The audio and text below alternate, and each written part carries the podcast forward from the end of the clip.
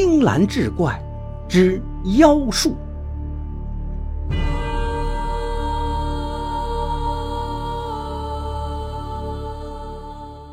话说唐朝初年，观察使王吉受皇帝委派，携带官银前往湖南监督某项工程。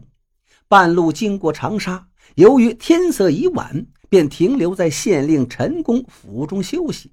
陈公见上级领导赏脸住到自己家里，自然是热烈欢迎，安排高档酒宴相待，又命下人收拾好一间大房子，请王大人在此休息，欲将官银另行安放，派兵严加把守。王大人此次奉皇命出行，一路上押送官银是格外谨慎。他也听闻近几年这长沙出现了神偷飞贼。此贼行窃手段高明，至今已有十几家大户被盗，官府却没有线索破案，丢失金银足有万两之多。因此，他婉言谢绝了陈公的酒宴，只请地方上提供简单的工作餐，也不喝酒，四菜一汤即可。然后亲自在房中守着那官银睡觉。时值酷暑，天气格外闷热。到了夜里，王大人躺在床上，只觉气息不畅，辗转反侧，不能入眠。直到三更时分，耳听得房梁之上像是有什么东西在啄击木头，发出吱吱咯咯的响声，声音非常细微。王大人在夜深人静时仔细去听，才得以洞察。他心知莫不是有贼人觊觎官银，立即起身呵斥。只听轰隆一声，一个东西从房梁上面掉落下来，顶板上裂开个斗大的窟窿。仔细一看，原来是只老鼠。不过此鼠大有不同，它不仅身形硕大，而且可以像人一样直立行走。王大人素有胆识，看着情形怪异，立即从床边摸到一根棍棒，打了过去。仓促之际，却没有打中。那大老鼠见势不好，准备溜之大吉。王大人手疾眼快，拿起枕边随身的印匣子，向老鼠砸去。那巨鼠行动敏捷，竟闪身避过，却未曾想大印破匣而出，正好击中巨鼠的脑袋。他应声倒地，在地上滚了两圈。令人想不到的是，鼠皮居然掉落一旁，那里面竟然是一个赤裸裸的男子。王大人也被这触目惊心的场面吓得不轻，大声呼唤守备在外面的官兵。这男子被大印砸昏了，卧地不起。众官兵如鹰拿雀，蜂拥而上，将贼人擒住。陈县令闻讯也赶来一探究竟，这一看不打紧。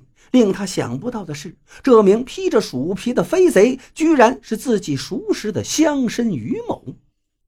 于某也算是此地的大户人家，家中积蓄颇丰，有地有房，妻妾成群。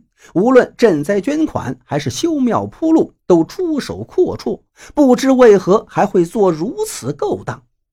等各位都到齐了，立刻挑灯审讯于某。起初他还妄图抵赖，但王大人有铁面之称，最擅长折狱问案，当场下令对贼人施以大刑。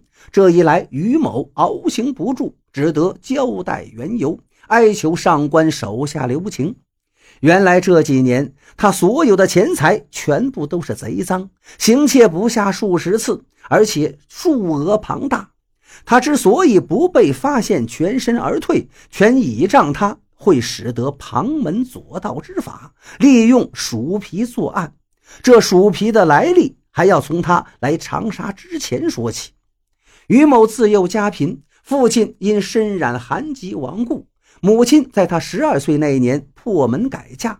改嫁后，他跟随母亲住到了继父家中。继父以开米铺为生，虽不是有钱人家，但日子也还算过得去。起初，继父对他也算不错。自从有了自己的骨肉之后，他对于某是越来越差，竟把他视为眼中钉、肉中刺。最后卷了套铺盖，把他扫地出门。于某无处投奔，亲娘对此也没有办法，这使他异常伤心。在集市中要饭，常常被人欺负。有一天，他独自一人来到河边，回忆起这些年来的事情，越想越伤心，打算投河一死了之。恰巧被一路过的道人相救，随之询问于某轻生的缘由。于某没有隐瞒，从头到尾如实讲出。道人听后笑道：“铜臭困人耳，但此等小事不必轻生，只要你拜在我的门下。”我传你一些本事，保你今后锦衣玉食，富贵无忧。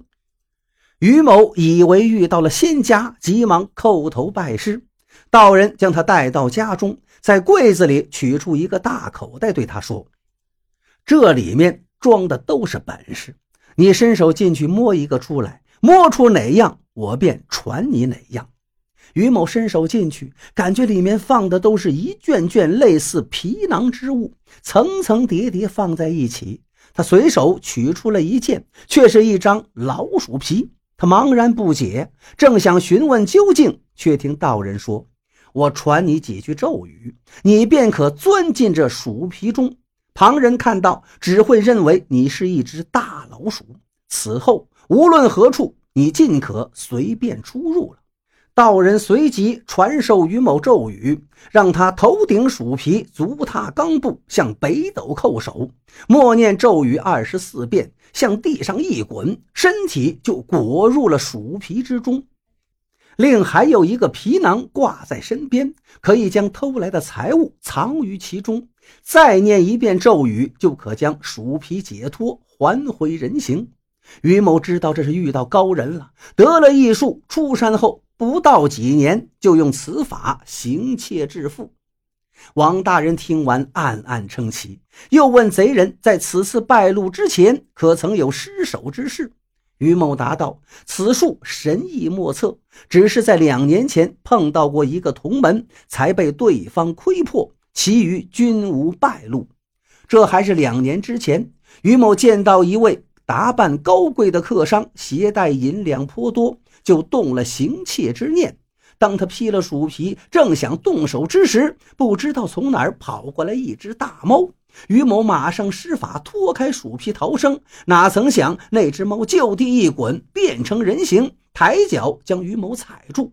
原来对方是他的一个同门师兄，但法术道行高深很多，他不用任何皮囊就可随意变换。他念同门香火之情，就放掉了于某，并告诫他不要再做类似之事，否则得不了好下场。于某受惊不小，从那儿开始一直没有再行窃。